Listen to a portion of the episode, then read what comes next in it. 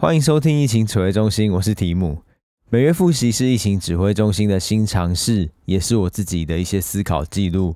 每个月的最后一天，我们会更新一集每月复习，内容聚焦在当月漏掉的艺术新闻和疫情二三周历的一些题目讨论。准备好了，就跟我一起复习吧。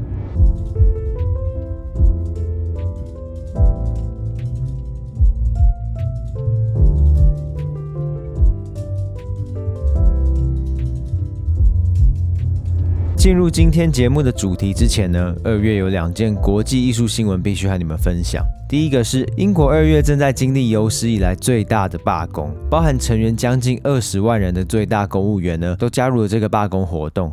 主要的诉求蛮常见的，就是更好的工资、养老金和工作条件。只是因为这个罢工非常的庞大，所以许多美术馆和博物馆都被迫减少人流、取消活动，甚至是某几天是直接闭馆。像是刚刚提到的薪资是罢工的主要原因，因为这些员工主张博物馆提供的加薪微不足道，只有四点三趴，完全低于政府公布的十趴左右的通货膨胀率，等于是被动减薪。但是以大英博物馆的视角来说呢，诶，你们劳工诉求的薪资调整范围又完全超出政府给予我的预算，所以这件事情现在是面临一个非常难解的情况。第二件事情是，今天上架的日期是二二八，所以我挑选了另外一个非常重大的国际新闻和大家简短分享。意大利二月的时候公布了一个震惊的消息，他们正在筹备开设第一家法西斯主义的博物馆，地点坐落在意大利的佩罗萨。我们大家都只知道罗马跟米兰，佩罗萨这个城市呢，是当时法西斯主义，也就是意大利社会共和国的首都，因此这个挑选别具有历史意义。这个法西斯主义博物馆的开馆呢，在意大利国内非常具有讨论价值，因为官方目前公告的资讯中说明他们会展出法西斯主义的宣传海报、时代照片、墨索里尼的演讲影片，甚至是墨索里尼本人的半身像。直接将这些具有争议的历史重新放到大众眼前，所以这个时候协会就跳出来，他们声称这座墨索里尼博物馆的捐赠经费不纯，很多是过去的偶像崇拜到现在的后代，而且更可能会成为法西斯怀旧主义的圣地。大家会想说，嗯，会不会太敏感？不过事实上，他们会有这样的疑虑，不是没有根据的。因为墨索里尼在一九四五年当时被枪决之后呢，运回了他的故乡安葬，而他安葬的这个故乡，每年呢都有新法西斯主义的分子会包车前去朝圣和纪念他。另外一个争议是，虽然博物馆有说是哪位大佬私人赞助的，但是那位大佬又不承认，就引起大家更多的揣测空间，想说，这有什么好不能承认的吗？还是你觉得这座博物馆有哪些争议呢？因此，这样一座交杂着转型正义和威权象征的博物馆，日后它的展出和大众对话处理方式，是我们可以好好关注的议题。两件这个月极具关注价值的新闻就分享到这边，接下来就进入到我们的主题。我会先下一个副标题是：我们生来被遗忘。为什么会这样说呢？因为随着二月即将结束，国内关注度非常高的一档展览也终于结束了。哦，大家松一口气，大家的火力可以集中到其他广大的艺术界里面。这档展览是北美馆的“狂八零”跨领域灵光出现的时代。我先超简短介绍这档展览。这档展览是一档研究与档案为主的展览。北美馆希望能够带我们一起探究八零年代台湾的文化脉动。会说关注度非常高，是因为不管是展览内容、展览方式、展览论述和展览编制，都引起大量的讨论和争议。不过，主流艺术媒体没有报道任何有关争议与讨论，都只是展览合作的介绍类报道，所以大家可能比较不会去关注到这方面的讯息。我刚刚提到非常多讨论的主题跟争议，但是因为今天时间有限，所以我只会挑两件事情来谈。首先呢，是狂八零这档展览的跨领域到底是什么？我们先简短谈一下跨领域这个词汇。这个关键字对于艺术领域的人们，有点像是云端。五 G、人工智慧，至于政府部门，这个词有背后它的框架和意义，但是时常流于形式，导致它最后没有价值，就是一个口号的关键字。以北美馆“狂八零”跨领域灵光出现的时代这档展览来说，就是以当代的跨领域视角来诠释八零年代的艺术事件。不过这样子一比较，我反而觉得当时有些所谓的跨领域，反而比现在常见的跨领域更有价值。因为当时这群人背后有相同核心动能，所以他们才聚在一起。这个核心动能它是属于本质的，不是现象的，所以跟现在的跨领域其实有点相反。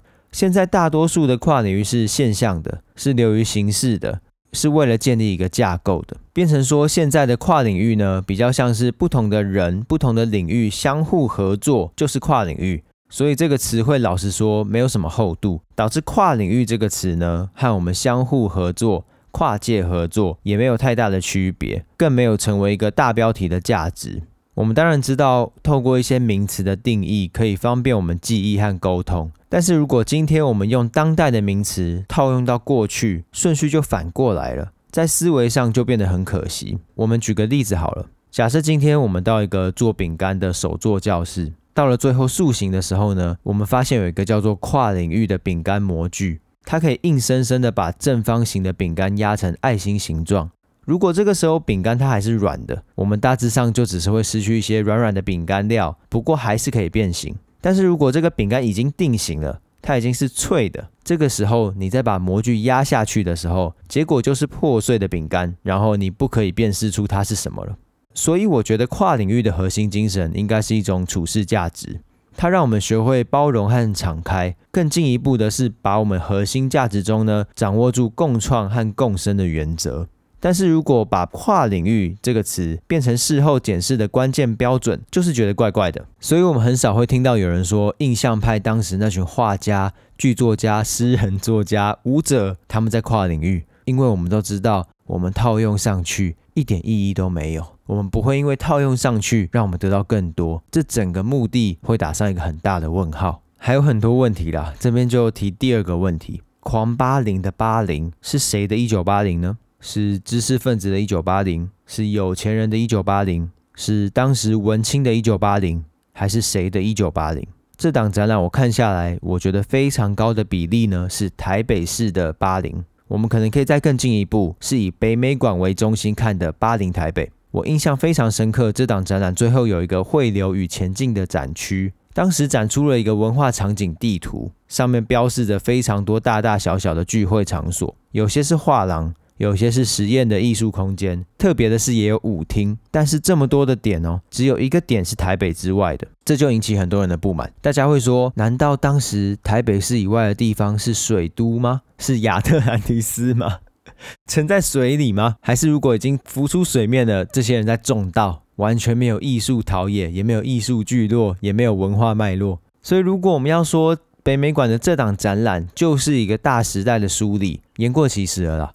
好像一开始就不可能，作品和文件是无限的，可是空间有限，因此如何设定研究目标和最后展成就变得很重要。这个问题很像我很喜欢的一款游戏，叫做《超级机器人大战》。简单科普一下，《超级机器人大战》是一款收录各式各样机器人动画中的机器人，把它们摆在一起，可能是一个队伍一起战斗。每次这个作品推出新作的时候呢，大家都会吵说：“呃，哪个机器人怎么没有被收录进来？哎，谁呀？怎么这一代又有他啊？根本就过誉。”再举另外一个例子，每年跨年的时候呢，日本有一个很有名的节目，是 NHK 的红白歌合战。在网络上呢，也不乏充斥这些舆论啊，谁怎么又来了？哎，谁谁谁怎么还没有上去之类的。我觉得大众对于狂八零的批评就有点像这种概念，只是还是有一点不可比性啊。因为超级机器人大战和日本红白本来就没有宣称是全方面的收录，但是北美馆的狂八零这档展览，它却试图要定义一个完整时代的解释。在这样子的困境下，我们就发现了一个很大的问题：什么程度的作品会被收录到艺术史里面，可以搭配我们的周历编号九？就这么刚好，每次录这种节目的时候，都会刚好有一个问题切合主题，因为编号九呢，题目就是什么程度的作品会被收录至艺术史里。当时洪贤交给我们的资料有够多，这一个大哉问呢，本身也面临着同样的问题。他也面临了什么样的内容才会被收录？我非常后设哈。我们先简单来谈，虽然客观的历史，也就是说过去发生的事情呢是固定的，只是因为我们没有办法回到过去，所以历史同时也是缺少发现的，它也是会被遗忘的。因此，在这个时间推进的过程当中呢，我们能够继续发现，继续收录。可是，在这个收录跟发现的标准背后呢，往往代表着一个机构或者是一位学者他的观点。所以，当艺术家创作一件作品变成一个新的课题之后呢，这个不具有主观意识的课题，可能经历了一年、两年、三年、十年、五十年、一百年，重新被主观的策展人、机构或者是学者重新召唤出来，它就会成为一个属于当下的新课题。也因为这件事情，我们很明确的知道，不可能所有的东西都可以被收录。而且收录的标准是非常主观的，也是非常因为当下时空的需求而改变的。我不是在替狂八零消毒，我只是在说这就是一个现实面。例如洪贤他在文字中举例的一位超级斜杠艺术家，我们这边用跨领域这个词应景一下。这位艺术家呢叫做埃尔基·库伦基米，他是一位一九四一年出生的芬兰设计师兼电子音乐作家。兼实验电影制作人，兼发明家，兼收藏家和未来学家，简称超跨人。他真的是一位天才啊！大家可以去搜寻他的故事和生平，或者是敲碗，我未来分享。就连这样的一位超跨人哦，他也是二零一七年逝世前五年的二零一二年，才因为在卡塞尔文件展中展出，才让北欧国家外的大家发现这块瑰宝，非常的现实，也非常的残酷。所以，就像我开头前面提到的副标题，我们生来被遗忘。被遗忘呢，看来是一种我们不可对抗的事实。不管我们在做的是什么产业，不管我们的身份是什么，有人会被记得，有人就会被遗忘。有人今天记得你了，他明天也可能会忘记你。听起来非常的消极。不过，我觉得这个认知有点类似叔本华的悲观主义。就透过认识和接受悲观，我们通透了，理解了成本和现实之后呢，我们才能义无反顾地实践我们生命里面我们认知所谓的使命。透过认知到我们始终会被遗忘，好像有时候我们更可以放下心和包袱，去做我们认为有价值的事情。非常的难，非常的超人，我也还在学习。当然，叔本华的消极还有很多的背后潜在基础，因为他认知到了我们都不可抵抗的求生意志，所以他才说我们后续要透过审美、透过禁欲来抵抗这个求生意志。但那都不是今天的重点。那今天的重点呢，就是 好，我都知道了，管他的，我就继续搞我想搞的，就这样，很烂啊，可是也只能这样嘛，就是继续用嘛。以上就是 二月复习。聊聊我二月的一些转变好了，我完全重新整理了我的工作空间，也就是我的房间，让它重新变得有条理，可以好好的工作跟生活。同时，因为我感受到我代谢的急剧下降，所以我二月开始控制我的饮食。我从二月到录音的现在，除了工作的需求之外，我没有喝含糖饮料了。我原本是一个可乐人，每天都要喝可乐，我也非常惊叹于我自身的意志力。然后再来就是我开始每天都做一些运动。哎，我发现哎，真的有用，整个身心灵一起提升。因为我过去可能都只有在做脑内的高速运动，忽略了身体相辅相成的作用。不知道可以坚持多久啊？就和大家分享一下。以上，我们二月复习就到这边，我们就明天见喽，大家拜拜。